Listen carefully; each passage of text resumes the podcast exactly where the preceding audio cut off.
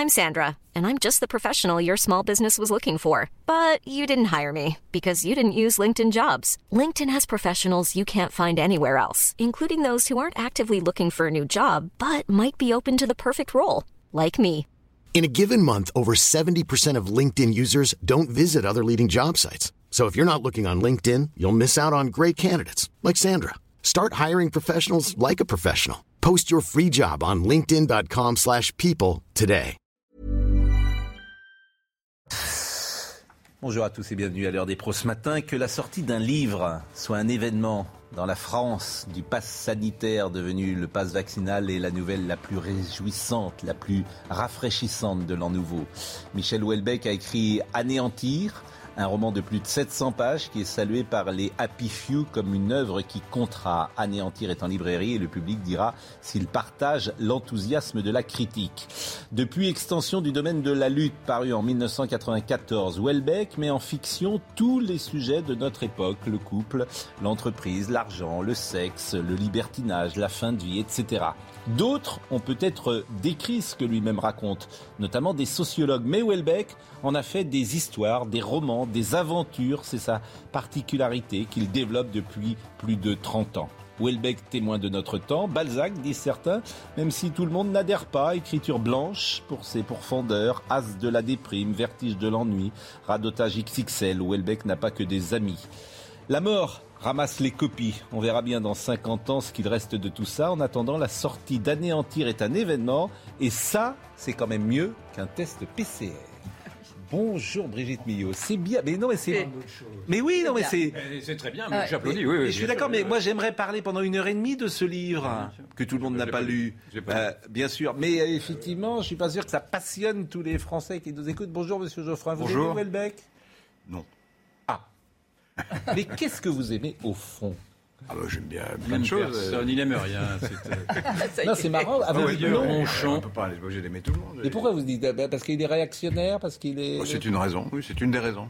Je- J'ai lu Soumission, par exemple, ça m'a paru un, un- quelque chose de, de farfelu, enfin de, de fantasmatique. euh, euh, c'est- parce que c'est une fable euh, qui est censée, euh, comme vous le dites d'ailleurs, avoir un, un lien avec notre époque. Ça n'a pas de lien. Enfin, c'est- c'est- c'est c'est- de la propagande, quoi. Alors c'est bien écrit, hein, c'est du. Mais non, mais bien ça peut écrit. être aussi, ça peut être aussi écrit. un peu visionnaire. Ce que l'on aime C'est chez pas du les tout artistes. visionnaire. Le, le type Ce que l'on aime chez les artistes, c'est qu'ils que les voient- musulmans vont prendre le pouvoir en France, mais vous y croyez Non, mais ce qu'on aime chez les artistes, c'est qu'ils voient ce que vous ne voulez pas voir. C'est vraiment pas ça le soumission. Il s'agit que de ça. Mais bon, euh, Yvan, mais on en parlera tout à l'heure parce que là, Brigitte est là, donc on va parler effectivement. On a une partie médicale, si j'ose dire. Euh, mais Nathan Dever a lu le bouquin. euh, vous le connaissez, Nathan. Il en a- parle plutôt bien, donc il nous dira ce que Je, vous je ne l'ai pas lu. Je ne Oui, l'ai pas lu. Mais, mais- j'aime- beaucoup, effectivement. J'aime beaucoup quand un auteur devient sociologue, dans le fond, et quand Oui. il nous montre l'obscurité de ce que l'on ne voit pas, et quand il nous Oui. montre de la lumière. Oui. Et voilà, mais je ne l'ai pas lu, mais je le lirai, bien sûr. Toujours pareil. Qu'est-ce qui dit le comment dire Qu'est-ce qui parle le mieux d'une époque? C'est un romancier ou c'est un essayiste ou c'est un sociologue? Dominique Moi, je pense que c'est un romancier. Nous sommes habitués, nous nous sommes habitués depuis des décennies à ces romanciers, tout à fait estimables d'ailleurs, qui dans la lignée de Proust ou de Mod- Modiano sont penchés sur leur propre no- nombril qu'ils contemplent avec intérêt, avec affection souvent, et ils nous racontent leur jeunesse, leurs amours, leur passé, leurs souvenirs. C'est très bien, c'est une branche de la littérature. Et là, on a un écrivain, un grand écrivain, qui se penche sur le nombril du monde, sur la société, sur les autres. C'est-à-dire que lui s'inscrit dans le style de notre époque, dans la lignée de Balzac ou de Zola. Et ce type de romancier, ce type d'écrivain, sociologue, historien, penseur, philosophe, en même temps que romancier, il nous manquait. Et d'ailleurs, quand vous parliez des Happy Few, ils sont, on prévoit quand même 300 000 Happy Few pour commencer. hein. Non, mais là, parce que pour le moment, euh, seules 600 euh, personnes l'ont lu et, euh, et- et, c'est Happy Few l'ont apprécié. Mais ce que vous dites, effectivement, moi, je trouve qu'il a mis en roman tous les sujets de l'époque, le, et- je le sexe, les, et les boîtes échangistes, le rapport à l'entreprise, euh, je veux dire, la, la vieillesse. C'est ça que je trouve intéressant.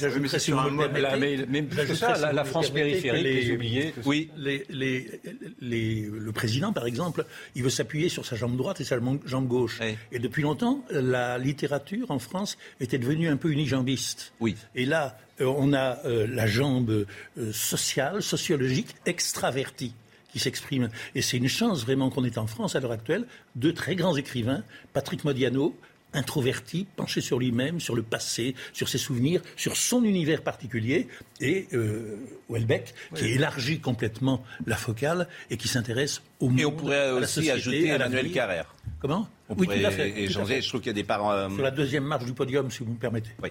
On pourrait appeler d'ailleurs euh, et saluer Yann Moix qui nous écoute peut-être. Oui. Et, et, euh, peut-être que Yann a, a lu Houellebecq, je le dis pour Marine Lançon. Et on pourrait peut-être l'appeler euh, dans la dernière partie euh, de l'émission parce qu'on en parlera de Houellebecq. Brigitte, Oui. j'ai besoin de vous. Le docteur Raoult. Ah, Bon. Fait longtemps. Mais non, mais euh, vous étiez là hier soir, mais c'est Oui, mais vous intéressant. recommencez. Je vous ai dit que c'était une connerie.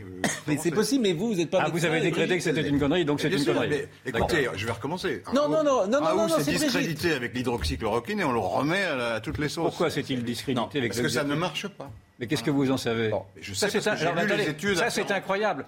J'ai Euh, lu les études Non, ne commençons pas, soyez gentils. ah bon Moi, je- voudrais, d'accord. Brigitte qui Non, mais m'intéresse. on peut peut-être répondre. Ah, non, c'est- comme si je vous disais que Libération s'est discrédité en défendant la pédophilie dans les années Libération n'est pas- 75. Libération, et c'est pas des scientifiques. euh, Bon, et ben après, tu peux Non, te mais- tromper. pardon, puis, mais euh, Pascal, juste un- un un mot pour un répondre médicament tout- qui marche pas. Non, mais juste mais un mot Brigitte est là pour que 25 minutes. Bon, laissez D'accord, Moi, ce qui m'intéresse, c'est ces anticorps euh, facilitants. Voilà, ça, ça m'intéresse grandement. Euh, Ça a on- toujours existé. hein. Oui, mais, mais c'est possible. Moi, je ne sais pas, Oui, je sais oui. même pas ce que c'est qu'un anticorps prix- Non, on peut, on peut à expliquer un peu. Bon. Euh, je me, le réel, c'est quoi? Moi, je suis dans le réel, comme vous. Je m'aperçois, comme tout un chacun, que euh, plein de jeunes gens, notamment, font la troisième dose. Huit jours après, ils sont malades. Oui, ça s'appelle, euh, c'est concomitant quand on a un virus qui circule énormément. Je suis d'accord. Euh, C'est possible. Mais lui, il dit pas ça. Il dit que la vaccination accélère la contamination. Et je voulais votre avis parce qu'il l'a dit deux fois cette semaine. Il l'a dit chez Jean-Marc Morandini euh, hier. Écoutons-le. nous voyons, nous, que à peu près 30% des infections par Covid après vaccination se situent en réalité dans les trois semaines après l'injection. Et il suffit d'interroger votre entourage pour poser la question et vous verrez que c'est quelque chose qui est banal. Et ça, maintenant, on- on pense connaître l'explication scientifique, c'est-à-dire qu'il y a une zone qui suscite des anticorps qui, au lieu de neutraliser, facilitent l'infection Bon, Je ça, trouve, ça pas assez, rien. je quand trouve même. ça assez étonnant pour un grand scientifique de dire il suffit d'interroger votre entourage. Déjà, on n'est plus dans la science. C'est assez étonnant. Euh, ensuite, C'est le réel en même temps. C'est le oui, mais enfin, ce que je veux dire par là, c'est qu'à un moment, Mais votre avis, ce qui- votre avis. Bah, mon avis, c'est qu'il y a concomitance avec un virus qui circule énormément. D'accord. Avec... J'ai interrogé euh, hum, le professeur Brigitte Autran, justement, parce qu'en fait, ces anticorps facilitants, ils existent depuis très longtemps. hein. On les connaît dans de nombreuses maladies, dans le sida. C'est pour ça aussi qu'on n'a pas trouvé de vaccin, parce que le vaccin peut accélérer, augmenter la virulence même de la maladie quand on a ces anticorps. Il y en a des neutralisants et il y en a des facilitants. Donc tout ça est un processus connu. Et c'est d'ailleurs l'angoisse de tous les laboratoires qui mettent au point un vaccin. Ils ont tous peur. D'abord, ils étudient. Et donc, je, pour en revenir au professeur Autran, qui est immunologiste, qui est membre du conseil scientifique, qui s'occupe de la vaccination, en charge de toute la stratégie vaccinale, dit qu'il n'y a aucune étude pour l'instant Alors, ça. il avait prolongé euh, son euh, analyse, toujours sur ce même sujet, et ça, c'est ce qu'il avait dit mardi dans euh, la vidéo qu'il poste tous les mardis. C'est plutôt les sujets jeunes qui font des infections immédiates et c'est plutôt les sujets âgés qui ont une immunité qui disparaît.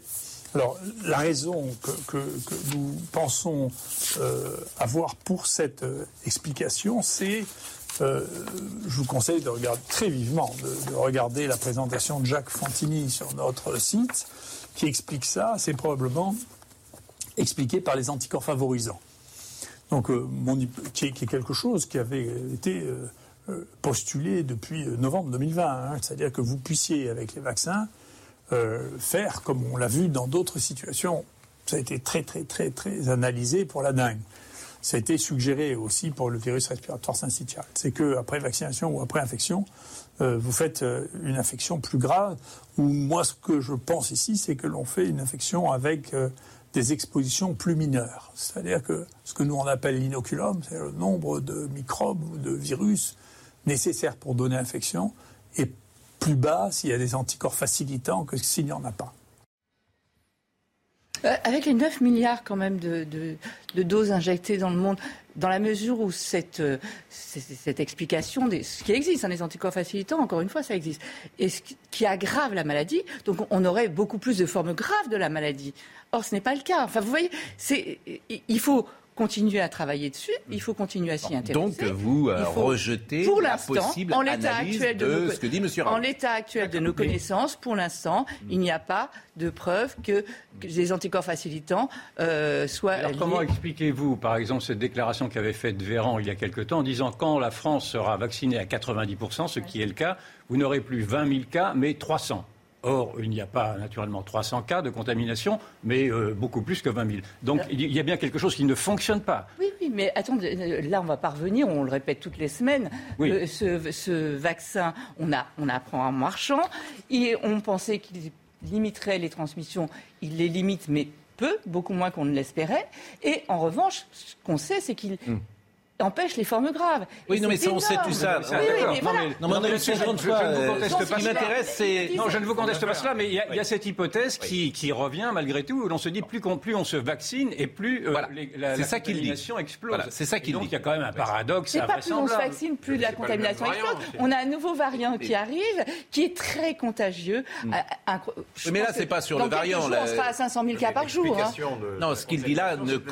Non, non, ce qu'il dit là ne concerne pas Omicron. Euh, pour le coup, ce qu'il il dit là, euh, euh, c'était même, euh, comment dire, les données Omicron. Non, mais il dit qu'en ce moment, il, il dit en ce moment, demandez à votre entourage. Vous, vous avez commencé comme ça aussi, donc voilà. Dernière chose, dernière chose, parce que moi, je vous le dis, comme je le pense, si j'ose dire, moi j'aime bien l'écouter, Raoul. Hmm? Pourquoi? Parce que je trouve qu'il donne une certaine hauteur sociétale à ces sujets.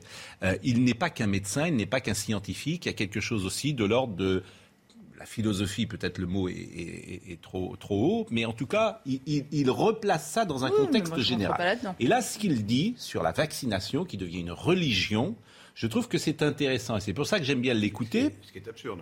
Mais, ce qui est vrai, ce qui est vrai. C'est possible, mais c'est-à-dire que, mais, est-ce que je peux terminer le prend pour le diable, donc on est bien dans la religion. mais, vous, mais, mais pourquoi est-ce qu'on fait une émission le matin? Oui parce qu'on n'est pas d'accord au fond. Autrement, on rentrerait chez nous.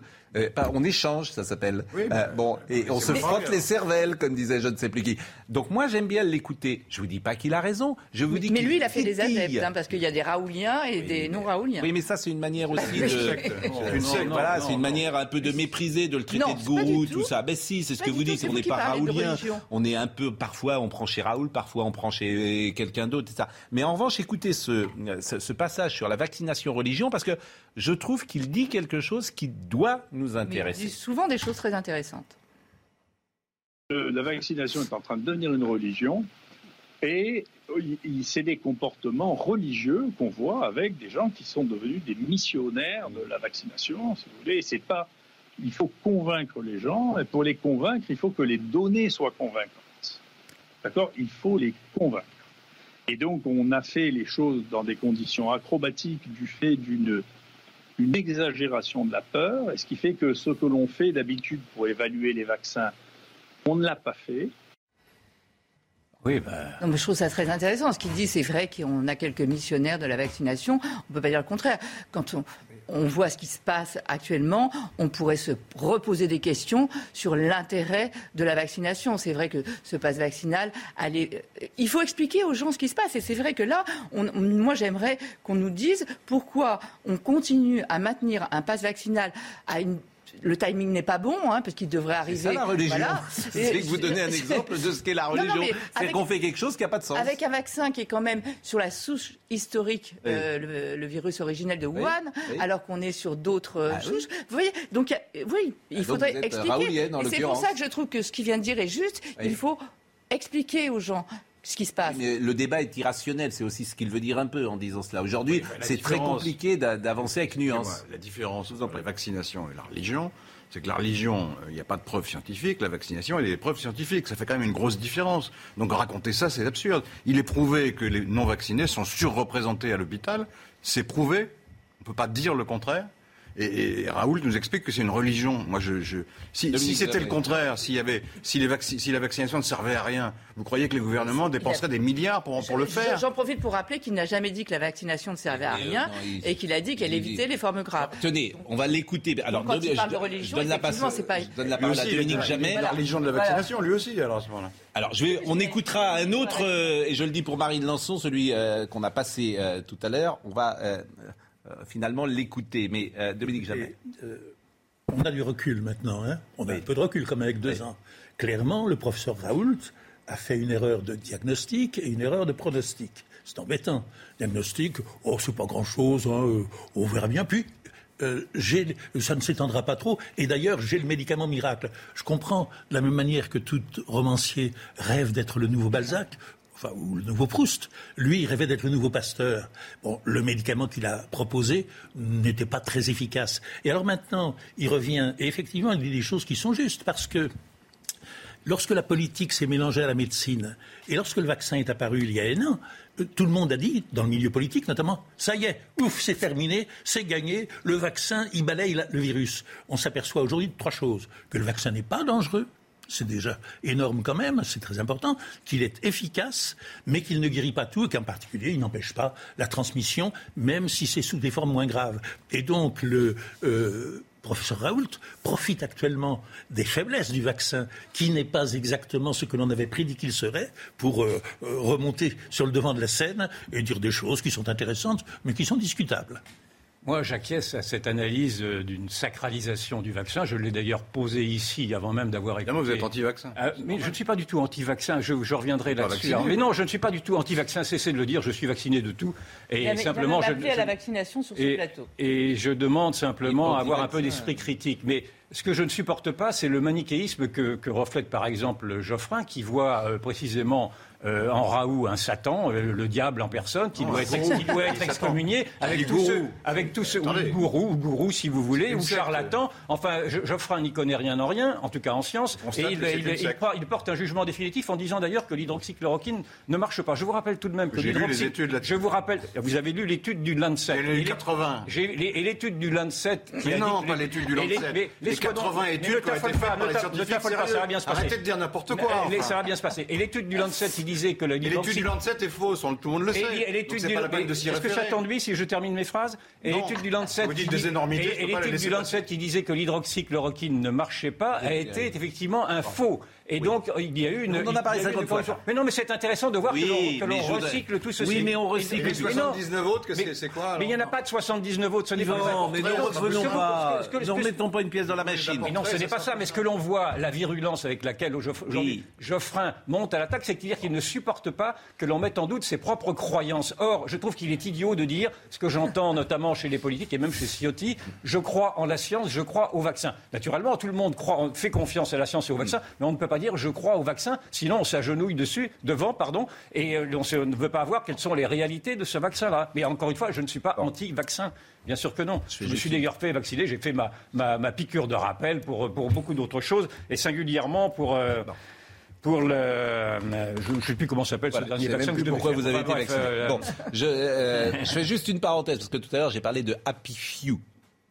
Et euh, Monsieur Labro qui nous écoute et qui pense aux téléspectateurs, dit Happy Few, tout le monde ne sait pas exactement Eh ce que oui, ça veut dire. Donc Happy Few, c'est des rares privilégiés, ça voulait dire euh, rares privilégiés, Happy Few, et ça vient de Stendhal, bien évidemment. Et on parlera tout à l'heure de Philippe, parce que euh, son émission euh, essentielle, Labro, il a reçu... euh, Amélie Nothomb, on verra un extrait à la fin de l'émission, c'est diffusé sur C8 dimanche. Et alors l'interview est absolument formidable et la rencontre avec Amélie Nothomb qui est tout à fait étonnante, singulière, et qui est euh, une des écrivains qui euh, est euh, la plus populaire là, en France. Dernier passage donc de Didier Raoult pour que ce soit clair. Ah, vous faites, c'est une émission, Raoult?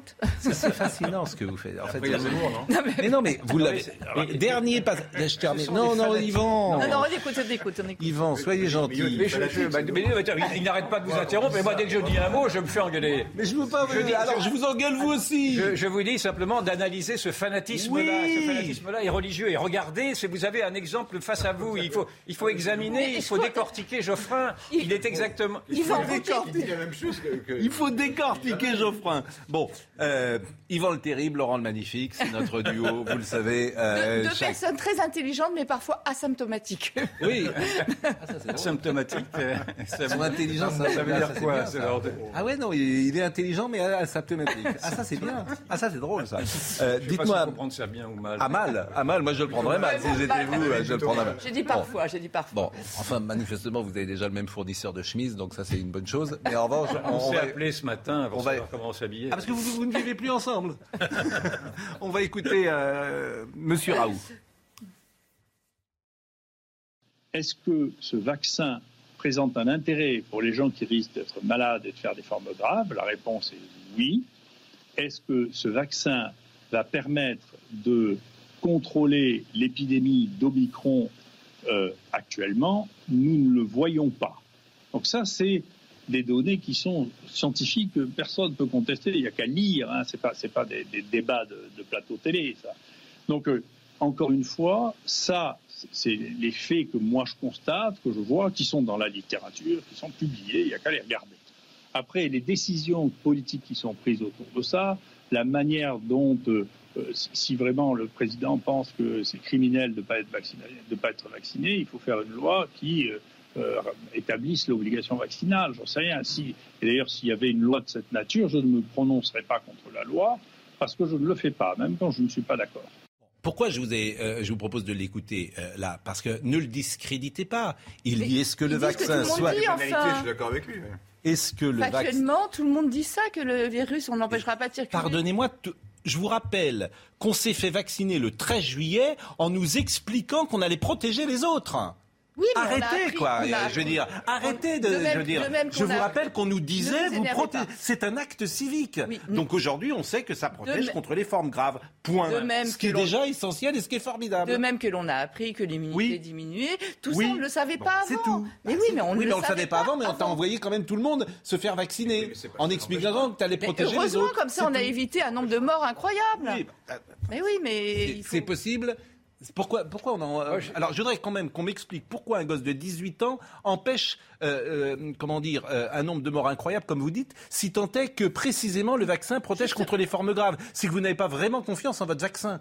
Je comprends pas ce phénomène. vous je vois pas d'un côté Ah, ah. comment ça peut protéger des formes graves.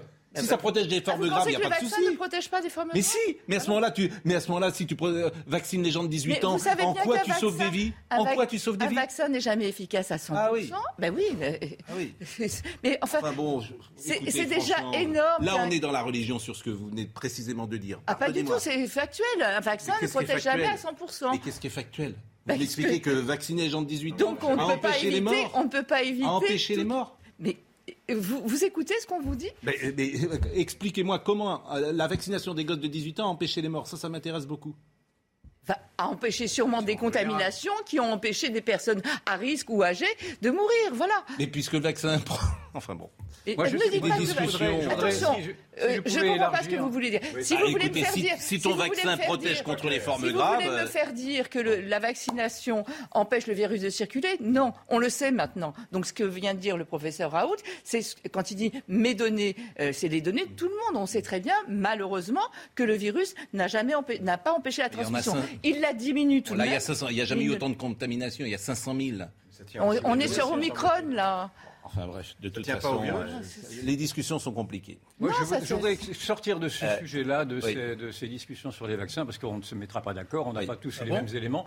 Oui, Ah a priori. Et je- mais simplement, je On pense d'accord que. Ça, va être bien parti. Oui, Bon. et, et simplement pour, pour vous dire que j'ai l'impression qu'on se laisse piéger dans cette diversion. Parce que quand on parle de vaccin, pendant ce temps-là, vous avez une loi qui a été votée dans l'indifférence ou quasiment, ce qui, qui impose ce passe vaccinal. Or, qu'est-ce que c'est que ce passe vaccinal sinon un basculement civilisationnel et personne Eh ben, on va en parler. parle. Et donc on s'écharpe sur les Sauf vaccins, sur. Raoult, etc. Et pendant ce temps-là, ils mettent en place une société épouvantable, une société à la chinoise qui, qui sera une société de surveillance collective, une société de traçage numérique, et personne ne parle de ceci. Eh ben, Je on pense parle que les- beaucoup de ça quand même.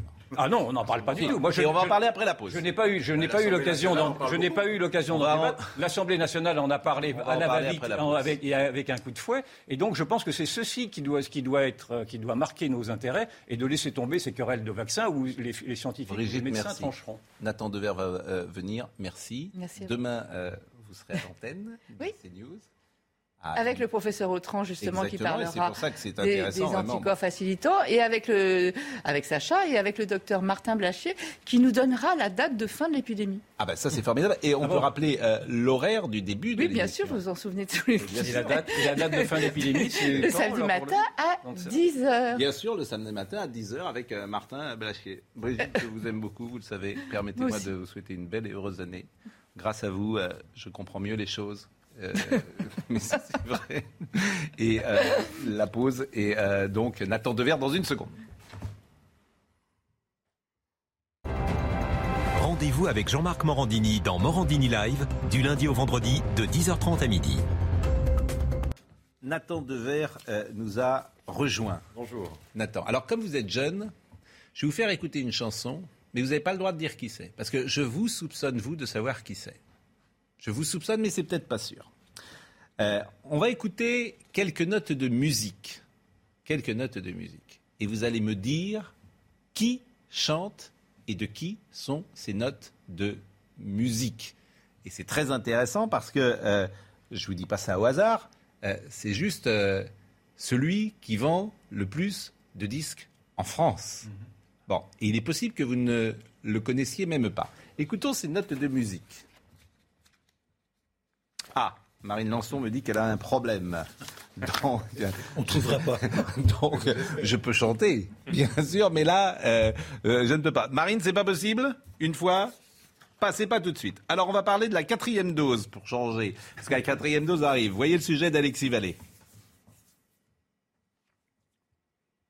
La quatrième dose, le prochain objectif du gouvernement pour faire face à la cinquième vague.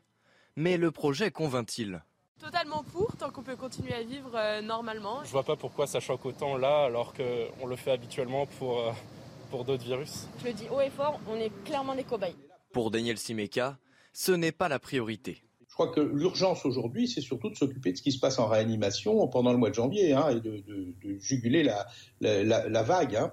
Euh, quatrième dose, ça me paraît un petit peu prématuré pour l'envisager. Israël, pionnier dans la vaccination anti-Covid, a dévoilé les premiers résultats d'une étude sur la quatrième dose destinée aux plus de 60 ans et aux soignants. Elle multiplierait par 5 les anticorps et protégerait contre les complications graves. Mais l'immunologue israélien Cyril Cohen reconnaît qu'il reste de nombreuses interrogations sur son efficacité. Aujourd'hui, nous n'avons pas encore toutes les données. Euh, les gens viennent de commencer à être vaccinés seulement cette semaine. La sûreté à court terme, semble ressembler à ce qu'on avait vu avec la troisième dose. Une quatrième dose n'est donc pas à exclure en France.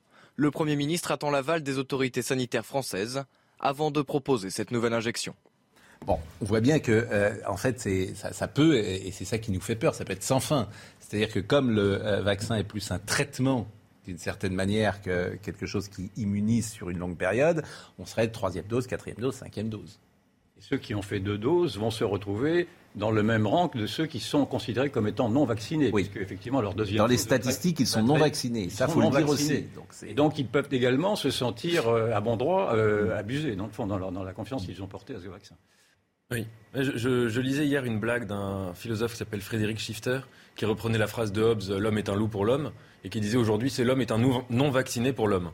Et là, on y est totalement, c'est-à-dire que euh, on peut même plus scinder entre vaccinés et non vaccinés, puisque un vacciné d'aujourd'hui devient sempiternellement un non vacciné demain. Ça ne s'arrête pas, leur méthode ne marche pas, ils vont continuer et ils pourraient directement passer à la sixième, septième ou huitième dose, puisque visiblement c'est un peu la logique qui est la leur, et surtout sans jamais se remettre en question et en insultant les autres, de complotistes, de gens qui font dans la religion, d'imbéciles, etc. C'est vraiment quelque chose de religion, de religieux. Seulement, il y a des religions qui sont quand même plus intéressantes que la religion de Monsieur Véran. Sans vouloir l'insulter, c'est pas une théologie qui est passionnante que de, de se focaliser sur ce Satan Covid. Mais je, je, le vaccin ne marche pas.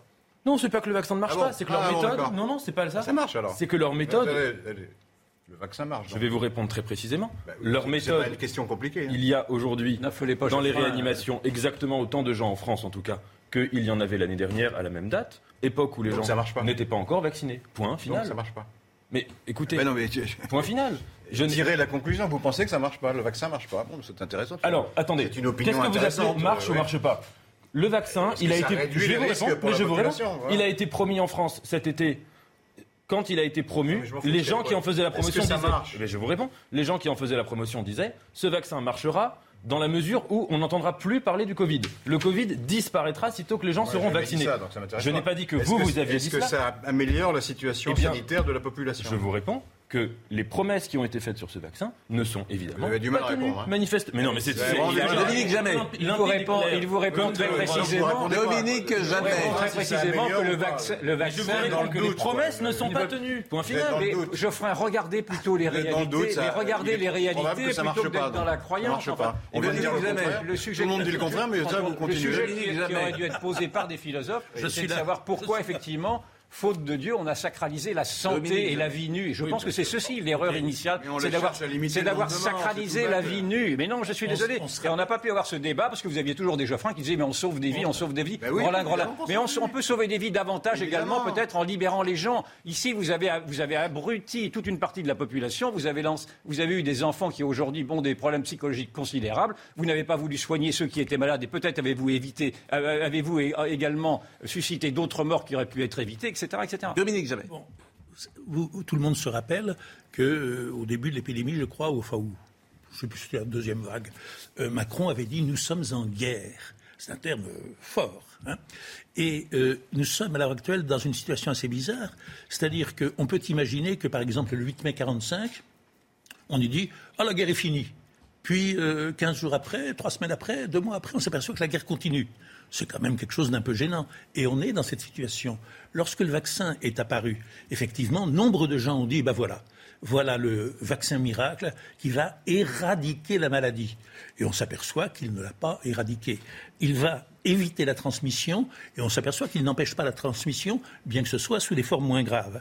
Et puis on disait aussi, et puis euh, deux doses suffiront et on en est à trois et bientôt quatre doses, c'est-à-dire on n'avait pas prévu que l'efficacité du vaccin réel diminuerait avec le temps beaucoup plus rapidement qu'on ne l'imaginait. Nous sommes d'accord, mais c'est- j'ai l'impression qu'on dit un peu Voilà. la même chose. Donc non, mais- c'est à cause, Cinq secondes. mais Oui. c'est à cause de ces incertitudes qu'effectivement mais on- beaucoup de gens anti-vaccins sont confortés dans le règne des vaccins et beaucoup de On gens qui étaient pro-vaccins sont un petit peu déçus. Mais en- Oui, mais- malgré tout, quand le, quand le président de la Dites République... quelque chose que vous n'avez pas dit depuis deux ans.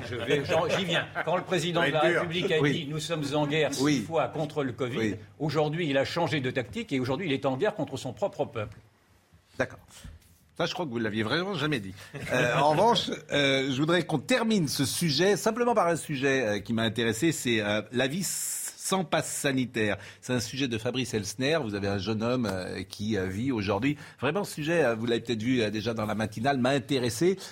Pour tout vous dire, je, je m'interroge sur la psychologie de ce jeune homme que nous allons voir, qui a 19 ans euh, et qui euh, se pourrit la vie. Parce que c'est ça la vérité. Si vous n'êtes pas vacciné, vous pourrissez la vie. C'est juste euh, infernal. En plus, il est étudiant. Il peut, c'est, compliqué dans, dans une vie euh, où tu vas au cinéma, tu vas au restaurant, tu sors pas mal quand tu es étudiant, etc. Et euh, d'une manière assez courageuse ou obtuse, je ne sais pas. euh, chacun choisit euh, le, le- le mot qu'il veut, l'adjectif qu'il veut. Voyez sa vie. Fabrice Elsner. Pour cet étudiant, tous les jours c'est la loterie. À 19 ans, Guillaume refuse le pass sanitaire. Alors il essaye de temps en temps de passer à travers les mailles du filet. Euh, je vais prendre un café, s'il vous plaît. Pour cette fois, c'est raté. Je n'ai pas de passe sanitaire. Vous n'avez pas de passe sanitaire? Non. Ben, Je ne peux pas vous servir. D'accord. Parfait. Merci beaucoup. C'est une habitude à prendre de de plus pouvoir aller dans des établissements soumis au pass, donc que ce soit des cafés, des restaurants. On, on s'y fait, mais on aimerait bien quand même que ça se termine parce qu'on aimerait évidemment retourner dans ces établissements. Nouvel essai au théâtre. Du coup, si je veux réserver, euh, je peux réserver. Mais euh, par contre, euh, j'ai un problème, c'est que j'ai pas de passe sanitaire. C'est possible quand même ou pas? Impossible pour le jeune homme d'accéder à la représentation. Même chose au cinéma. Depuis quelques mois, il a donc dû s'adapter. On compense en regardant des films à la maison entre amis. Bon, le théâtre, c'est un peu plus compliqué, mais on peut regarder des rediffusions de théâtre, c'est moins sympa. Mais on trouve des solutions. Pour le supermarché, pas de problème. Mais avec l'accumulation des restrictions pour contrer l'épidémie, il craint que les règles ne changent. Ça a été déjà le cas, euh, puisque le pass sanitaire était demandé dans les centres commerciaux. Donc si votre supermarché était dans un centre commercial, vous ne pouviez plus faire vos courses. Dieu merci, ça a été, euh, ça a été enlevé. Mais c'est toujours une inquiétude qui plane. Après une journée contrariée, le jeune homme a finalement pu rentrer chez lui. Le pass sanitaire n'est pas exigé dans les trains régionaux pour le moment. Bon, bah écoutez, euh, Guillaume, sa vie va pas être, euh, c'est pas simple. J'ai j'ai eu cette vie-là, je l'ai encore, puisque je ne m'étais pas fait vacciner, mais j'ai quand même été contaminé par le Covid et j'ai maintenant un pass dont je ne me sers pas. Mais ces, ces gens. Pourquoi vous vous en servez pas? Parce que je suis solidaire de ceux qui protestent contre. ce- Je ne veux pas de ce monde-là. Donc vous n'entrez pas dans un café? Non, toujours pas. Enfin, je peux y rentrer maintenant, là, je- ça pourrait m'arriver, mais enfin, pour l'instant, je ne le fais pas. J'ai pris cette habitude-là. Je ne vais plus dans les cafés, vous- dans les restos, etc. cinéma, je suis, rien, je suis musée, solidaire rien. de ceci parce que, plus généralement, ce n'est pas du tout parce que je suis contre les vaccins. Encore une fois, c'est parce que je suis contre ce monde ignoble.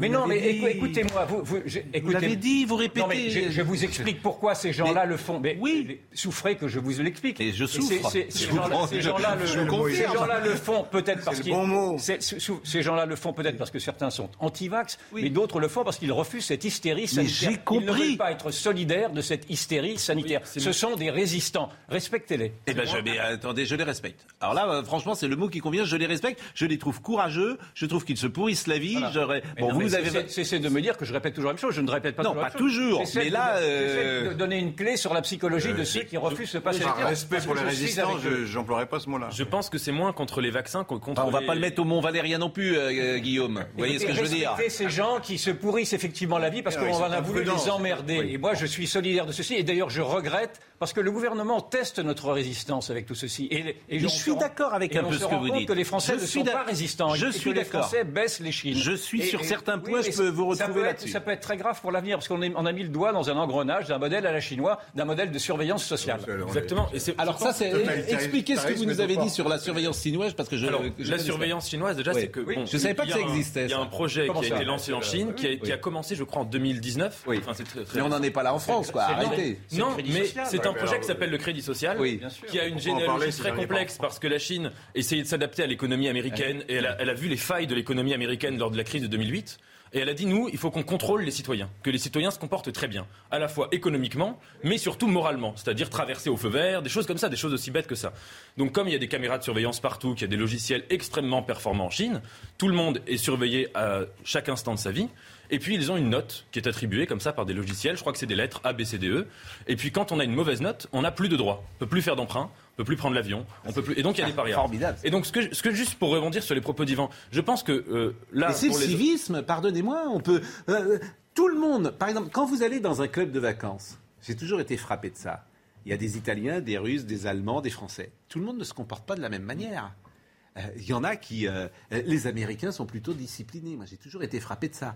Alors, ça- c'est idiot peut-être de généraliser comme ça. Vous êtes dans un club de vacances avec des Russes, ça peut être compliqué parce que bon, les, les règles, ils ont un rapport aux règles différent. Bon, bah c'est assez. Alors, les Allemands, on le sait, ils sont très, ils peuvent être parfois très disciplinés. Quand on est en Allemagne, on est tous allés en Allemagne. Si vous traversez euh, lorsque vous n'avez pas euh, euh, le droit, vous vous faites en guirlandais, c'est la vérité. Moi, je l'ai vécu. Les gens, ils respectent plus les règles. Oui, c'est vrai. Oui. Et, et je pense juste pour rebondir sur ce que disait Yvan sur le, le- le monsieur qui n'avait pas son passe, je pense que c'est moins contre les vaccins que contre les QR codes. Les QR codes qui ont été inventés, je crois, au Japon pour des pièces détachées dans des usines. Et il y a des gens qui n'ont pas, et moi j'en fais totalement partie, qui n'ont pas envie qu'un être humain soit associé à un QR code à chaque instant de sa vie pour prendre un café, etc. etc. Et pour, et pour rebondir sur ce modèle chinois, rappelez-vous, je, alors je, je ne savais pas quand allait en parler parce que j'aurais ramené les documents. Vous avez trois sénateurs. C'est en Chine, hein. Bon, c'est non, ce c'est en France. Vous avez trois sénateurs. Si, non, mais- pardon. Vous avez trois sénateurs français qui se sont inspirés du modèle chinois pour faire une série de propositions. Euh, permettant précisément le traçage Le et permettant le 600, blocage des 13. cartes bancaires, permettant l'assignation à résidence, Bien sûr. etc. Alors, quand vous avez un QR code, je, je termine, quand vous avez un QR code, vous avez une sorte de laisse, parce que ce QR code peut être désactivé au bon gré, dans le fond, de l'autorité, c'est-à-dire qu'à un moment donné, vous avez un QR code qui peut ne pas marcher si vous avez des plus au pouvoir. Donc, et, et- mais Geoffrin ne voit rien de tout ça naturellement, parce qu'il s'est toujours, il s'est toujours accommodé, en fait, d'une sorte de totalitarisme soft. peux répondre? Et Je veux juste oui, dire- mais Non, vous pourrez mais répondre, écoutez, mais mais vous direz, mais- vous direz qu'il n'y a pas de menace, vous direz que tout ceci, c'est des fantasmes, et moi je dis qu'on a, on a troqué les libertés individuelles au profit de liberté Alors, est-ce qu'on collective. peut répondre Et la à ces- liberté- à et la ces liberté collective, c'est déjà une sorte de petit communisme qui arrive. Est-ce qu'on Yvan, peut répondre Oui, mais si c'est toujours eux qui parlent, on une peut jamais débattre. Non, non, non, euh, coupe, euh, c'est- vous, je peux vous couper, j'ai plus d'autorité sur vous que sur Yvan. Donc c'est vous qui prenez. On n'est pas quoi? On n'est pas en Chine, donc on Non. peut parler. La parole est à Monsieur Geoffroy. Geoffroy. raison avec la Chine est absurde. En Chine, il n'y a qu'un seul parti. Les gens sont en prison. Les dissidents, on les met C'est vrai. au trou. Les, les Ouïghours, ils sont euh, quasiment victimes de, de génocide culturel. Enfin, donc, cette comparaison n'a aucun sens. Premier point. Si. Deuxième point. Aussi- Deuxième point. Yvan. Deuxième point. Yvan, c'est pas possible. Deuxième vraiment. point. Laissez parler les autres, quoi. Deuxième point. Inutilement. Ça continue. Non, mais. Vous pouvez y aller ou pas?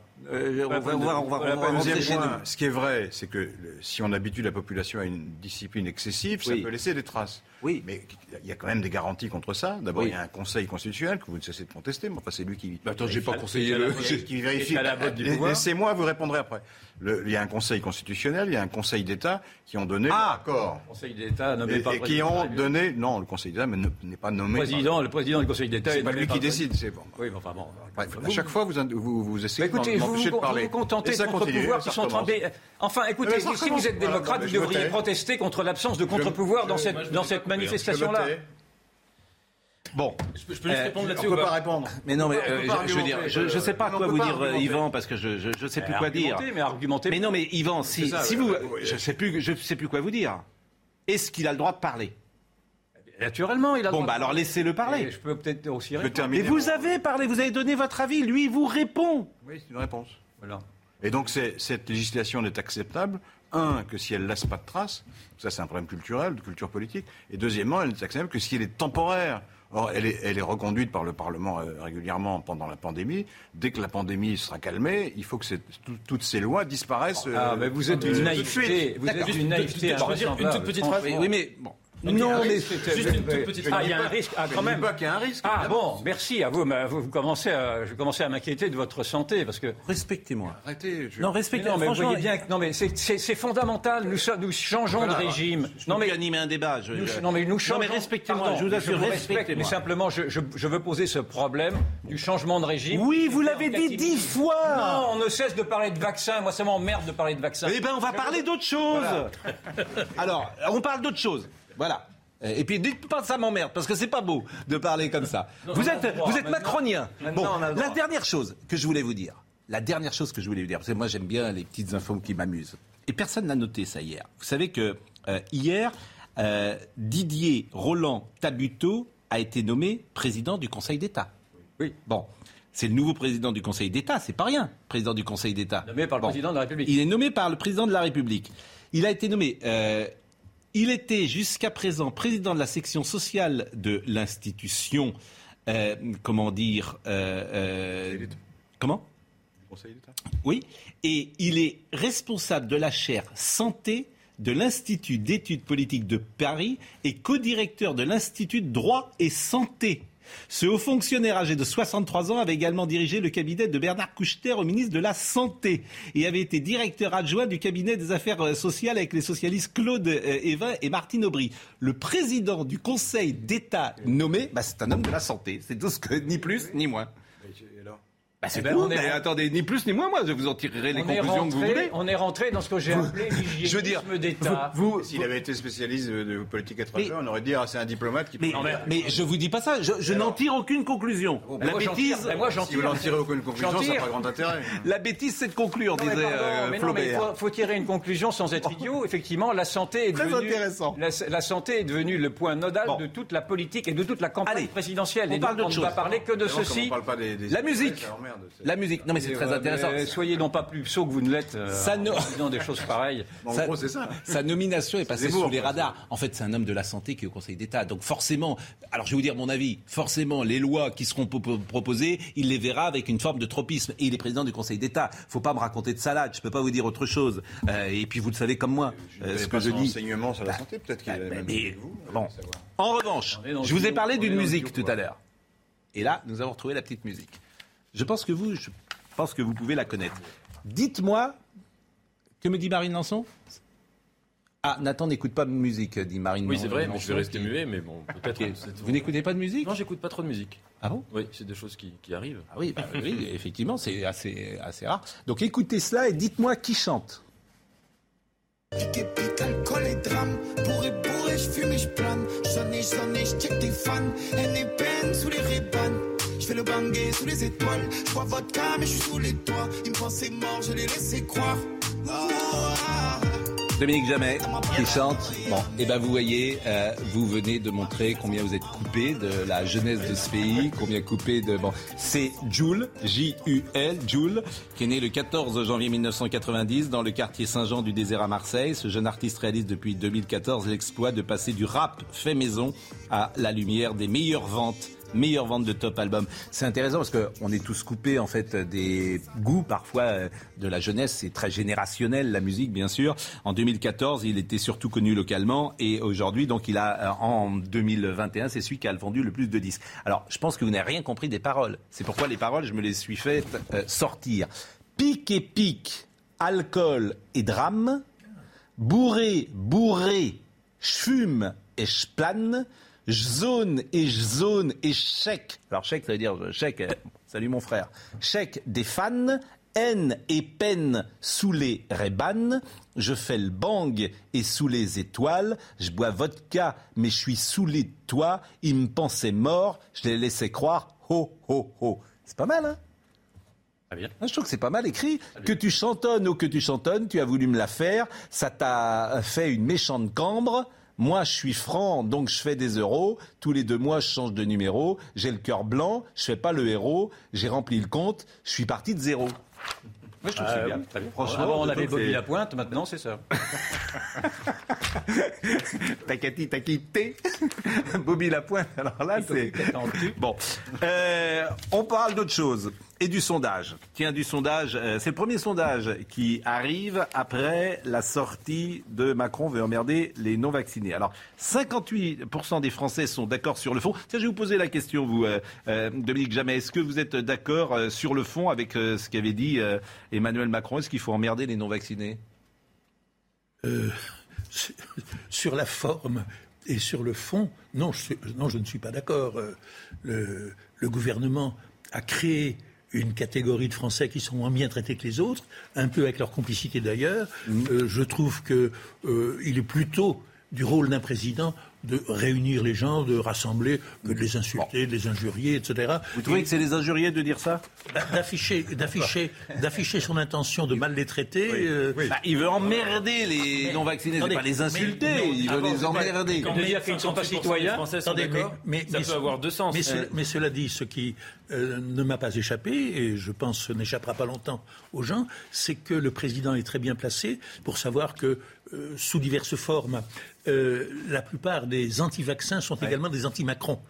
Donc il s'adresse à une minorité hmm. qui ne lui est pas favorable. Euh, la majorité qui est maintenant massivement composée de vaccinés, elle s'en fout qu'on insulte. enfin, 58% des Français sont plutôt d'accord sur le eh ben fond. En revanche, 63% des Français lui reprochent euh, la forme. Alors, ce qui est toujours difficile, c'est de savoir comment une phrase infuse. Est-ce qu'elle va le servir, pas le servir Parfois, il faut un peu de temps. Euh, il y a un paradoxe, c'est-à-dire que jusqu'à présent, dans la société, on s'inclinait devant euh, ce que l'on appelait la tyrannie des minorités. C'est-à-dire que dès qu'une minorité était diversitaire, dans le fond, c'est elle qui avait droit à la parole, c'est elle qui devait imposer ses règles, etc. Là, vous avez une minorité trop française, dans le fond, et elle, elle devient naturellement, dans ces cas-là, épouvantable, et elle en retombe dans la discrimination, dans la stigmatisation, et on, voit bien que l'ennemi intérieur qui est désigné par le président de la République, ce ne sont pas euh, ceux qui mettent en péril la République, les illégaux, mais ceux qui respectent la loi, parce que enfin, personne n'oblige pour l'instant à se faire vacciner. Vous avez évidemment raison. Mais les, en plus, c'est une non, mais je termine, c'est juste une faute politique gravissime. Oui, mais alors si c'est une faute, il devrait être sanctionné. J'espère qu'il sera, mais... Et, je ne suis pas sûr, euh, effectivement... C'est pour ça que... quand je vous dis que le président teste la résistance des Français, on, on, en a là encore un exemple précis. Et puis, il y a une deuxième chose... Et les Français sont pas très résistants. Quand vous disiez tout à l'heure que les anti-passes étaient souvent des anti-Macron, euh, je, je, ne suis pas sûr qu'on puisse dire ça, parce que, euh, d'abord, les anti-passes... Lui, il en est sûr. Lui, il en est sûr, mais sociologiquement les antipasses, on a, on a vu que c'était très hétérogène à l'image de la société française. Il y avait des gens de tous les âges. Ça va de BHL, c'est très intéressant. Ça va de BHL à Florian Philippot qui peuvent se retrouver sur ce thème-là. C'est très intéressant parce que les frontières changent. Les frontières sont totalement redessinées. Et deuxièmement, ce qui est intéressant, ah, c'est que je, je finis ma phrase. Je vous ai pas coupé moi. Euh, ce qui est intéressant, deuxièmement, c'est que Macron, en plus, là où c'est drôle, mm. c'est qu'il est contraire à tout l'esprit de sa campagne de 2017, qui était de dire il y en a marre de l'administration, de toutes les pesanteurs, mm. il faut aller plus vite, il faut libérer les Français. la pause. En fait, il fait exactement ce qu'il. La pause. Dominique Jamais, lui, est discipliné. Euh, contrairement à vous, parce qu'il vient d'arriver dans notre petite. Vous pensez que ça va changer Dans six mois, il me respectera plus. Il sera comme Yvan Rioufol, il prendra le pouvoir. Et c'est comme ça, parce que je suis trop gentil avec vous. La pause, à tout de suite. Rendez-vous avec Sonia Mabrouk dans Midi News du lundi au jeudi de midi à 14h. Euh, J'ai fait une petite erreur euh, tout à l'heure et je vous demande de me pardonner. C'est grâce à Dominique Jamais. Je pense que vous, vous en allez. Non, mais vous allez beaucoup nous apporter dans cette émission, Dominique Jamais, parce que vous avez une connaissance précise de- des institutions. Et euh, j'ai fait, parce que j'ai relu une dépêche, mais la dépêche était trompée. J'ai dit que euh, la nouvelle, euh, le, le nouveau président du Conseil d'État j'ai été, comment dire, j'ai cité son nom, Didier Roland Tabuteau. Il, il prend effectivement de fait la, la- la tête du Conseil d'État, mais il n'est pas président du Conseil d'État parce qu'il n'y a pas de président au Conseil d'État. Le titre, c'est vice-président. Parce que le président, c'est Emmanuel Macron. C'est le président de la République, oui. Oui, mais il ne le, comment dire, c'est pas lui qui euh, juge. euh, en- il est président de fait, mais il n'est pas euh, dans, le, il- dans les délibérations. Il ne siège jamais au Conseil d'État. Oui, oui. Parce que le Conseil d'État est là pour euh, donner son avis ou pour sanctionner parfois les lois euh, du gouvernement. Hein. Et on pourrait s'interroger sur cette faiblesse et sur ce lien qui, est, qui lie les pseudo-contre-pouvoirs avec le pouvoir exécutif, parce que ce sont des contre-pouvoirs qui tiennent malgré tout par la volonté du prince. Donc euh, on s'étonne de, de- de la transparence dans cette crise sanitaire, mais en fait il y a des raisons très politiques. C'est vrai qu'on accuse souvent le Conseil d'État de faire de la politique, disons-le, parce que euh, ceux qui sont dans les ministères sont aussi parfois au Conseil d'État. Il y a un exemple Voilà, c'est ils sortent tous de l'EDA. Pour vous donner un exemple très concret, en juillet dernier, le Conseil d'État a dit le pass sanitaire, d'accord, mais il ne faut pas que ce soit une incitation à la vaccination. Et aujourd'hui, on ne les entend pas pour nous dire oh, mais en, en juillet, on a dit que sinon ce ne serait pas constitutionnel. Voilà. Donc c'est intéressant. Donc merci de cette précision. Mais si, parce qu'il faut À- être euh, extrêmement précis. Euh, on finit avec le sondage BVA et RTL qu'on avait. Euh, Emmanuel Macron prend un point, 25. Euh, Marine Le Pen est à 17. Valérie Pécresse est à 16. Et Éric Zemmour est à 12. Ce sondage a été réalisé sur, sur la base d'un échantillon de 1510 personnes inscrites sur, la, sur les listes électorales représentatives euh, de la population française. Bon, on sent quand même se dessiner quelque chose que Éric Zemmour euh, Malgré vos mal. efforts, il, il stagne. C'est vraiment. Je constate. Vous, vous trouvez que, vous trouvez que je, je- je fais des efforts pour Éric Zemmour Sérieusement Argumenter, Vous- ça le m'intéresse. faites pas exprès Argumenter, ça m'intéresse. C'est involontaire Argumenter, ça m'intéresse. Mais parce qu'à chaque fois que je viens, on a droit du Zemmour. Quel est votre Bon, Est-ce que moi je dis, est-ce que, est-ce que je dis que vous écrivez les discours d'Anne Hidalgo, moi Est-ce que je dis que vous, est-ce que, Socialiste. est-ce que, je suis socialisant. Est-ce que je, Ah, parti socialiste. est-ce que je dis, d'accord, mais est-ce que je, j'avance à visage découvert. est-ce que je dis, ah est-ce que je dis que vous écrivez les discours d'Anne Hidalgo? Non, mais euh, vous pourriez peut-être vous tromper aussi. Bah, euh, Est-ce que je dis que vous avez travaillé avec elle? Mais, et alors? Ah oui, bah, vous avez, euh, bah non, personne ne le savait. Donc je vous le dis, puisque vous me branchez sur Zemmour. Moi, je suis vous êtes dans l'équipe de campagne d'Anne Hidalgo. Vous avez le droit d'ailleurs. Je préside une association social-démocrate. Oui. Évidemment, dans une Et c'est vous qui lui écrivez ces suis discours pour la, la candidate. Et vous lui écrivez ses discours? Non, ça c'est pas vrai. Un petit peu. On travaille. Ah ben, elle écrit, elle écrit elle-même. Elle sait écrire. Oui. Eh, ah ben euh, oui. Bon, d'ailleurs, c'est très intéressant parce que, tiens, on va l'écouter, Anne Hidalgo. Parce que euh, sur euh, la, primaire, ce qu'elle dit, j'ai trouvé ça, mais terrible, ce que- ce qu'elle dit là. Eh bien, vous allez voir pourquoi. Je ne sais pas si tous nous allons réagir de la même manière, parce qu'Anne Hidalgo, dans le même sondage, elle est quand même à 3,5 euh, en ce moment. Donc, il y a un moment, ils vont la débrancher, parce que c'est- c'est pas possible, le, le- le- ah, le candidat PS à 3,5. Donc, écoutez, euh, Anne Hidalgo, euh, elle réclame une primaire avec Yannick Jadot. Une primaire n'a de sens que si les candidats de gauche qui veulent gouverner ensemble, ou qui sont capables de gouverner ensemble, se réunissent et l'acceptent. J'entends ce que dit Yannick Jadot, il prend une très lourde responsabilité. Moi, pour ma part, je vais continuer à faire ce travail de rassemblement des Français. Ma candidature est là. Je suis d'ailleurs une des rares à avoir déjà les 500 euh, parrainages. Euh, on verra, hein, quand tout le monde aura ses parrainages, qui sera vraiment sur la ligne de départ. Vous vous rendez compte qu'elle en est là? De quoi Elle a- le- Sur la son meilleur argument, c'est de dire moi j'ai les parrainages. Elle aura peut-être plus de parrainages que Non, de c'est voix. pas- hein. C'est pas son meilleur Euh, argument, c'est un argument pour dire j'y vais. Je, je. Non, parce qu'elle dit on verra si tout le monde les aura. Évidemment qu'elle les a mécaniquement puisqu'elle a plein d'élus euh, du Oui. PS. Mais quand la faiblesse de l'argumentation de dire on verra hein, Non, à l'arrivée. Elle parlait de la primaire. C'est- Non, à la- au début, votre mais à la fin. Vous avez choisi vous-même, c'est pour parler de la primaire. Non, mais per- personne n'est dupe. La primaire offre, à Anne offre ou offrait à Anne Hidalgo, dans la situation où elle est, une porte de sortie élégante pour éviter la confrontation avec les électeurs de gauche qu'elle prétendait réunir. Quand euh, quelqu'un qui dit je vais réunir, je vais réunir est entre 5 et 3% euh, c'est pas une réunion très réussie. Mais ce qui est intéressant justement, et où elle est vulnérable, et je crois qu'on va en reparler, c'est qu'elle a, elle a eu, elle n'a même pas eu besoin de se déplacer. Le jour même où elle se présentait, elle avait ses 500 parrainages. Et ça montre à quel point le système des parrainages, qui était censé empêcher les candidatures fantaisistes et marginales, fonctionne à l'avantage des grands partis. Quand quelqu'un n'est pas soutenu par une structure partisane, il lui est très difficile d'obtenir des parrainages. Et on a ce paradoxe que quelqu'un qui est crédité encore à l'heure actuelle de 3,5% a eu ses parrainages sans avoir à s'en occuper une seconde. Elle a 3000 et que des gens et que des gens qui pèsent 3, 4, 5 millions d'électeurs n'arrivent pas à obtenir la caution de 500 élus. Il y a là quelque chose qui fonctionne en dépit du bon sens. Alors, justement, vous parrainage, vous aurez, dites grand 80 parti en parlant du Parti socialiste, ce n'est pas le mot qui convient. Il a été un grand parti, mais c'est devenu un tout petit parti. Je, ne crache jamais sur les ambulances. oui, d'accord.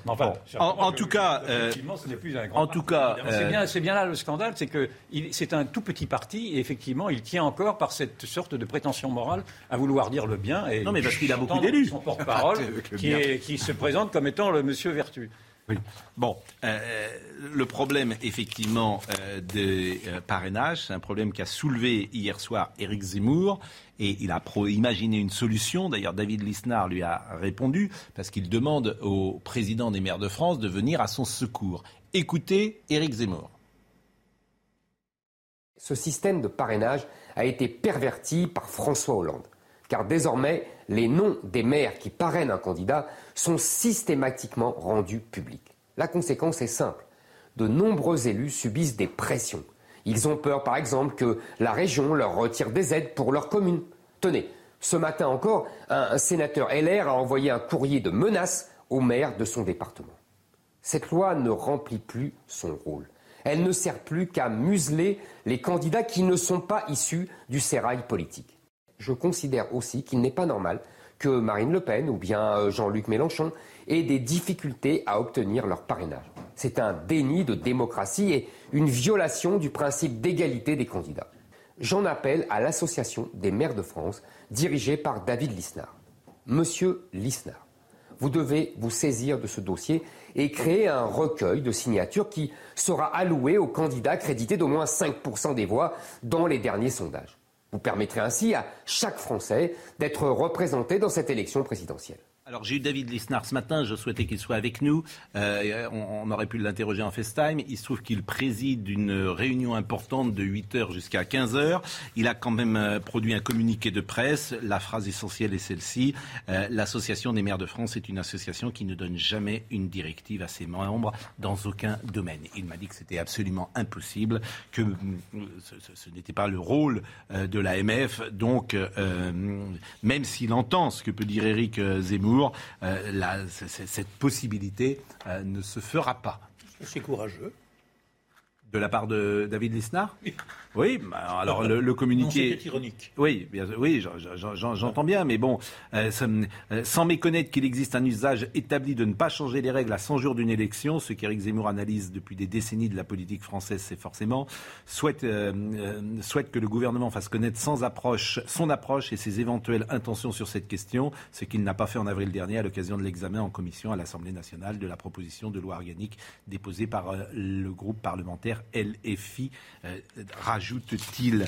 Mais c'est vrai que... euh, Non, mais c'est- c'est- ça existe depuis 130 ans, la MF. L'intérêt du gouvernement, c'est que Zemmour soit candidat. L'intérêt d'Emmanuel Macron. L'intérêt d'Emmanuel Macron. Bien sûr, puisque- l'intérêt de Donc, donc, Pécresse. euh, donc Ah oui. accuser le gouvernement d'étouffer la voix de, de Oui. Zemmour, c'est ridicule. Ah non, parce qu'il nécessairement. serait difficile à Macron de concrétiser son désir. Il ne le peut pas. Si on apprenait que euh, Zemmour est parrainé par des gens. Ah non, l'intérêt du En gouvernement, c'est pas du tout, pardonnez-moi, je vous coupe l'intérêt du gouvernement, c'est pas du tout euh, que euh, Éric Zemmour soit candidat. Parce que si Éric, Zem- bah, parce que si Éric Zemmour n'est pas candidat, Marine Le Pen est au deuxième tour et Emmanuel Macron, il bat. bah, Emmanuel Macron, dans tous les cas de figure, il bat euh, euh, Marine Le Pen. En revanche, si. Il bat encore plus Zemmour, oui. Non, mais pardonnez-moi, mais si Zemmour est candidat, euh, à ce moment-là, euh, Valérie Pécresse, je termine. Oui, mais on va dire la même chose. Non. J'ai pas compris. alors. Bien sûr, Valérie Pécresse peut être au deuxième tour si Éric Zemmour. Eh ben, il est plus en difficulté face à Valérie Pécresse que face à Marine Le Pen. Son intérêt est qu'il soit candidat. Non. Mais non Justement, parce qu'il aspire les voix de Marine Le Pen. Il préfère. euh, il-. Emmanuel Macron, il préfère se, re- se re- comment dire, se retrouver face à Marine Le Pen, selon vous, ou face à Valérie Pécresse? Non, Valérie Pécresse, vous avez raison. oui. Ah oui Mais c'est l'intérêt de Valérie Pécresse. Non. Bah, il, veut- il préfère se retrouver face à Marine Le Pen. Oui. Bon, bah, donc son intérêt, c'est qu'Éric bah, Zemmour ne soit c'est son pas. intérêt objectif. Mais, Mais oh, il a toujours raison. Mais, tout le monde part à plus. Non, je viens de vous dire que vous aviez raison et que je m'étais Ah bon trompé. mais c'est l'intérêt de Valérie Pécresse que Zemmour soit Oui. candidat. Là, on est d'accord. Temps mort, quelle heure il est? 10h11. Pour la première fois, Laurent Geoffrin a reconnu une erreur dans sa longue carrière. Je pense qu'il faut faire une dépêche. J'en commets très peu, c'est ça C'est- la première fois depuis que je vous connais que vous dites j'ai fait une erreur. Oui, oui, oui, euh, Mais on peut, on peut faire un. Marine, on a, on a un bandeau, on a quelque chose, on peut faire exclusif. Laurent Geoffrin s'est trompé, on peut faire euh, quelque chose. Mettez-le, mettez ça. C'est jamais, euh, Il s'est trompé comme ça. bon. Ça, ça apparaîtra comme un événement. Donc c'est euh, c'est jamais arrivé. Donc euh, affaire à suivre euh, là encore. Alors en revanche, j'ai parlé trop vite. J'ai dit que vous alliez beaucoup nous euh, apporter. Bah, vous êtes bien. bah, vous êtes trompé. Ah. Bah, parce qu'André Valigny qui nous écoute, bah, il me dit c'est le premier ministre qui est président en titre du Conseil d'État. C'est pas le président de la République. Ah non de Dieu, si vous me permettez. Bah oui. Ah bon?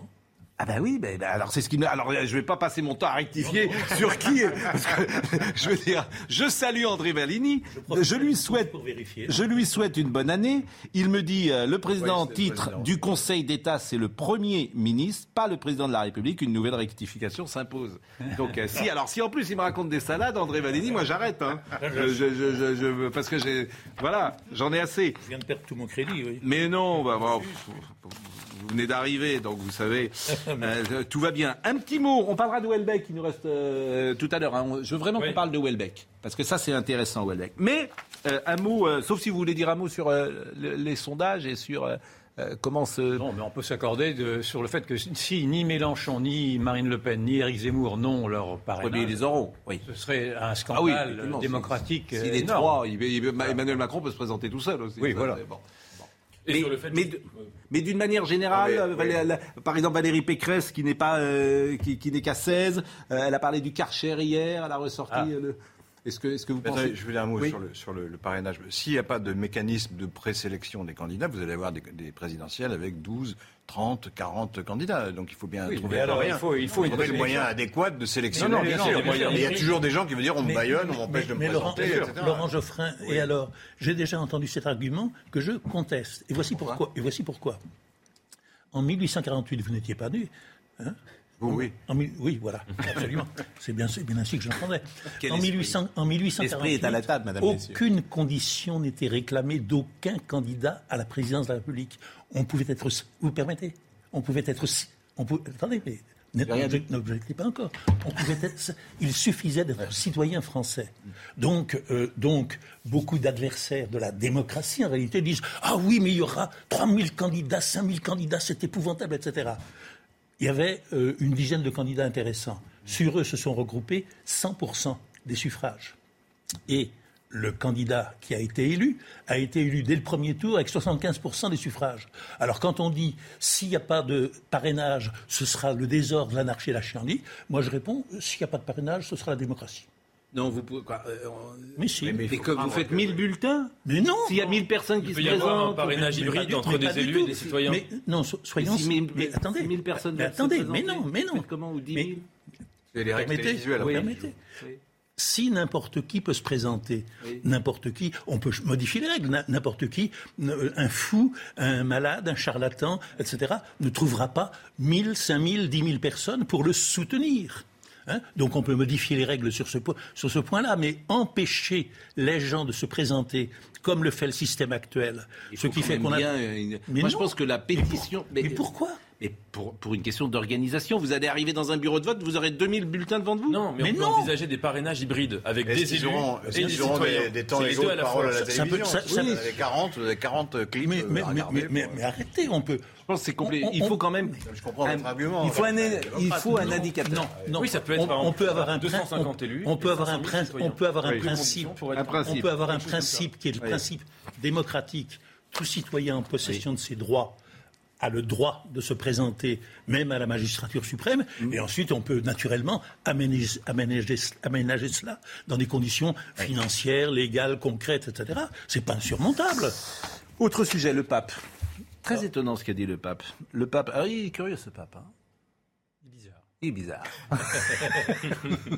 Oui, parce qu'il est beaucoup. Il est très bizarre. Pour un traitement humain des migrants. oui, il est- bizarre, oui. il est très bizarre. il est bizarre.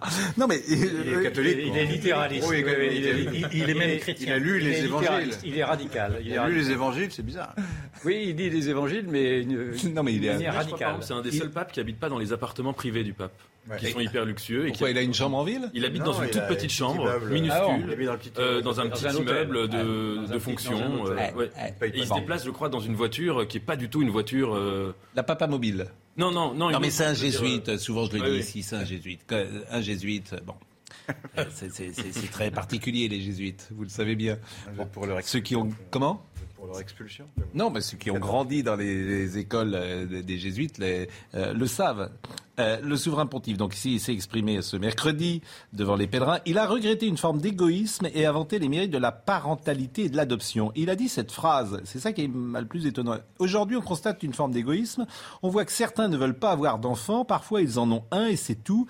Mais ils ont des chiens et des chats qui prennent la place des enfants.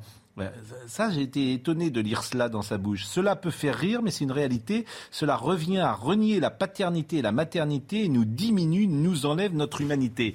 Alors, vous, qui avez 23 ans, euh, je vois aujourd'hui des jeunes gens et parfois des femmes qui disent, moi, je veux pas euh, d'enfants. Non pas parce que par égoïsme, non pas parce qu'elles veulent vivre comme elles veulent vivre, euh, mais elles disent, je n'ai pas envie de mettre sur la terre un enfant sur cette terre-là aujourd'hui, avec ce système qui se met en place, avec cette vie telle qu'elle s'annonce. Oui, c'est vrai, je pense qu'il y a deux choses derrière les propos du pape. La première, c'est qu'en effet, tout être humain se pose à un moment la question est-ce que j'ai envie d'avoir des enfants? Et c'est vrai que souvent, cette question, elle est non pas égoïste, mais posée de manière réfléchie. C'est est-ce que moi, je suis capable de, de- de devenir parent? Est-ce que j'en ai le- l'envie? Est-ce que je, serai à la hauteur de la, responsabilité avec le poids que ça suppose, le- le temps que ça prend, l'énergie, etc. Mais je pense qu'aujourd'hui, on a de plus en plus une autre question où les gens se demandent est-ce que, à l'heure actuelle, l'enfant aura envie de naître dans un monde qui ressemblera à ça. Et comment donner tort au propos du pape quand il parle de l'égoïsme par rapport aux enfants? Alors lui, il en parle du point de vue de la naissance. Il y a moins de natalité en Europe. Mais on pourrait aussi constater que du point de vue des enfants qui existent déjà, qui sont en bas âge aujourd'hui, ils sont traités de manière extrêmement égoïste souvent par des gens qui disent moi je n'ai pas envie euh, de tomber malade et d'avoir euh, euh, etc. Et donc toi, toi l'enfant de 4 ans, tu vas mettre un masque toute la journée, on va, tu vas pas avoir de visage, etc. Tu vas être malheureux et tu vas prendre la culpabilité de tout cela. Donc en effet, je trouve qu'il y a une forme d'égoïsme Enfin, d'abord, de la baisse de la natalité, euh, j'avais lu sur le site de CNews qu'elle n'a jamais été aussi basse que depuis 1945, je crois, en France. La baisse de la natalité est sans doute un signe un peu de déprimisme ambiant. Et par ailleurs, la manière dont on traite les enfants est un signe d'individualisme. Et ça fera une bonne transition avec le roman de Welbeck, d'ailleurs, parce que c'est un des Et sujets. il y a quand même aussi une sorte d'irresponsabilité quand même dans le discours euh, papal en règle générale de dire qu'il faut faire quoi qu'il arrive des enfants. Or, nous souffrons, une des causes, en tout cas de mon point de vue, de la grande crise écologique, c'est une surpopulation, c'est-à-dire une surnatalité dans beaucoup d'autres pays. Et, or, l'Église ne s'affole pas du tout de ceci, au contraire, elle encourage cette surpopulation-là. Et je pense que on est dans, ce- dans cette période où les gens s'interrogent de savoir si on ne sommes pas trop nombreux sur cette planète. Et je pense que nous sommes trop nombreux avec 8 milliards. Nous étions 1 milliard en 1900, nous sommes 8 milliards aujourd'hui. Et euh, je pense que la planète explose. Et donc d'entendre l'Église dire à chaque fois faites des enfants, faites des enfants, je pense que c'est aussi irresponsable. On pourrait d'ailleurs faire remarquer, je sais que c'est assez bas comme argument, mais que le pape, normalement, est particulièrement mal placé. Oui, bien pour sûr, dire, mais je n'osais pas le dire. enfants, Faites ce que je dis, ne faites pas ce Je- que je, je fais. n'avais pas osé Hein le dire. Mais moi, je, Je mais moi, je veux le dire. Mais c'est de tout temps que euh, il y a toujours eu des, des gens, des hommes ou des femmes, qui ont craint de mettre au monde des enfants dans un monde euh, hostile, dans un monde mauvais, dans un monde méchant, dans un monde voué à la destruction. Mais autrefois, ce que l'on craignait, euh, c'était la famine et la misère. Puis on a craint la guerre, les guerres. Et aujourd'hui, on peut craindre les guerres, la pollution et que sais-je encore. Mais euh, le, comment dirais-je, ce qui euh, était particulier, ce qui est particulier à notre époque et qui n'existait pas avant, c'est tout simplement la contraception. C'est-à-dire le nombre d'enfants qui ont été mis au monde sans que les parents le veuillent était extrêmement Oui, mais dans les années Et 80, donc, moi, j'ai jamais entendu une fille euh, ou un garçon d'ailleurs dire euh, j'ai pas envie d'enfant de mm, projeter un enfant sur la terre. J'ai jamais et- entendu et- ça. Et aujourd'hui, j'entends ça. Et, et vous l'entendez d'autant plus que nous sommes dans- un des pays les plus pessimistes du monde, comme Donc c'est chacun ça sait. qui a- Parce qu'au Parce que contraire, le paradoxe parce de que- tout ça- parce que- parce qu'au contraire, et là je rejoins ce que disait Yvan à l'instant, il y a encore, et hélas, il y a encore des pays et des continents entiers où l'on pense que les enfants c'est la seule richesse et que ça va permettre aux générations euh, plus âgées euh, de vivre, ce qui est un calcul euh, bien souvent déjoué. sécurité sociale. Le paradoxe étant que pendant toute cette période où les gens broient du nord, du noir, en fait, on progresse. Si on prend les, les- les- Ah bah, je suis content de l'entendre dire. Les données objectives. Ah, je- oui, la société, capitaliste a permis à tout le monde. ben, la société capitaliste a, tout- a permis à tout le monde de manger. Oui, mais Bah, euh, beaucoup. On a progressé. voilà. Bah, beaucoup. C'est-à-dire que la société de consommation, la société capitaliste, c'est pour ça que c'est des, ces débats sur la Oui, enfin, elle a décroissance. été- euh, Elle a été amendée, euh, fort heureusement, par un certain nombre de gens. Ces débats sur la décroissance euh, m'intéressent toujours de- parce que aujourd'hui, on permet à des peuples entiers de manger et de mieux vivre qu'il y a un siècle. Mais ce qu'on peut se demander. Non, mais y compris en France, on a progressé Oui. aussi en France. Ce qu'on peut se demander à partir des propos du pape, c'est si on ne revient pas au temps préhistorique de la mythologie grecque. Parce que vous savez, dans la mythologie grecque, leur préhistoire, c'était des titans notamment Chronos, qui mangeaient leurs enfants parce qu'ils étaient tellement euh, obnubilés par le désir d'éternité, ils étaient incapables de transmission, et donc l'idée d'avoir des enfants, et donc de devoir mourir, d'être fini, de devoir être soumis à une condition de finitude, ça les traumatisait, et donc ils les mangeaient. Et ce qu'on peut se demander, c'est si, euh, à la fin de l'histoire, celle où nous sommes aujourd'hui, de l'autre bout de l'histoire, nous sommes pas, par l'individualisme, à un retour à, à cette posture-là de Chronos qui refuse de transmettre, qui refuse d'accepter qu'il va se terminer, qu'il va être fini. La crise sanitaire aurait été un des symptômes du refus de la condition de mortalité. Nous refusons l'idée de mourir et nous mangeons nos enfants différemment. Enfin, euh, cher Yvan, lorsqu'on parle de Chronos et de mythologie grecque, on vous entend moins. Mais quand on vous parlait de vaccin, vous voulez peut-être pas en parler, mais on entend que vous. Donc quand on change de sujet, vous êtes quand même un peu plus moins, un peu moins prolixe. Welbeck. Welbeck. Alors, vous l'avez lu. Vous avez lu les 750 pages? Oui. Bon.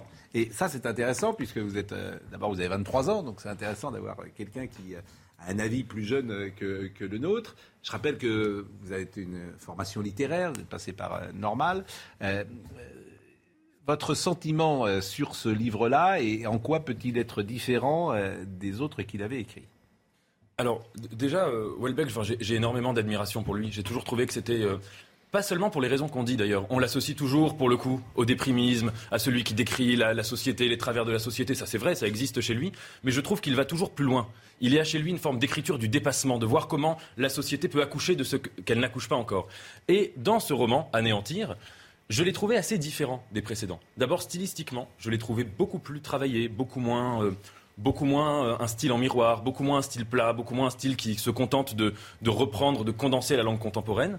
Il y avait, on en avait discuté, mais aussi il donnait euh, place, une place très grande au rêve, qui est une thématique assez nouvelle. euh, Hmm, chez Moi, j'ai zappé parce qu'il y a huit rêves euh, dans le livre et c'est vrai que euh, je pense que beaucoup de lecteurs feront peut-être comme moi. euh, les rêves, je les ai, je les ai zappés. Mais oui, bon. oh, mais, mais en tout cas, c'était intéressant parce qu'en plus, c'est quelqu'un qui n'aime pas la psychanalyse. Mm. Et donc, c'était un- une, une lecture nouvelle par rapport au rêve. Et ce qui m'a. Il aime les rêves, dit-il, mais il n'aime pas la psychanalyse. Oui, c'est Il y a une grande interview dans Le Monde euh, hier que j'invite tout le monde à lire, d'ailleurs, qui est une interview formidable dans Le Monde et qui est très intéressante. Finissez.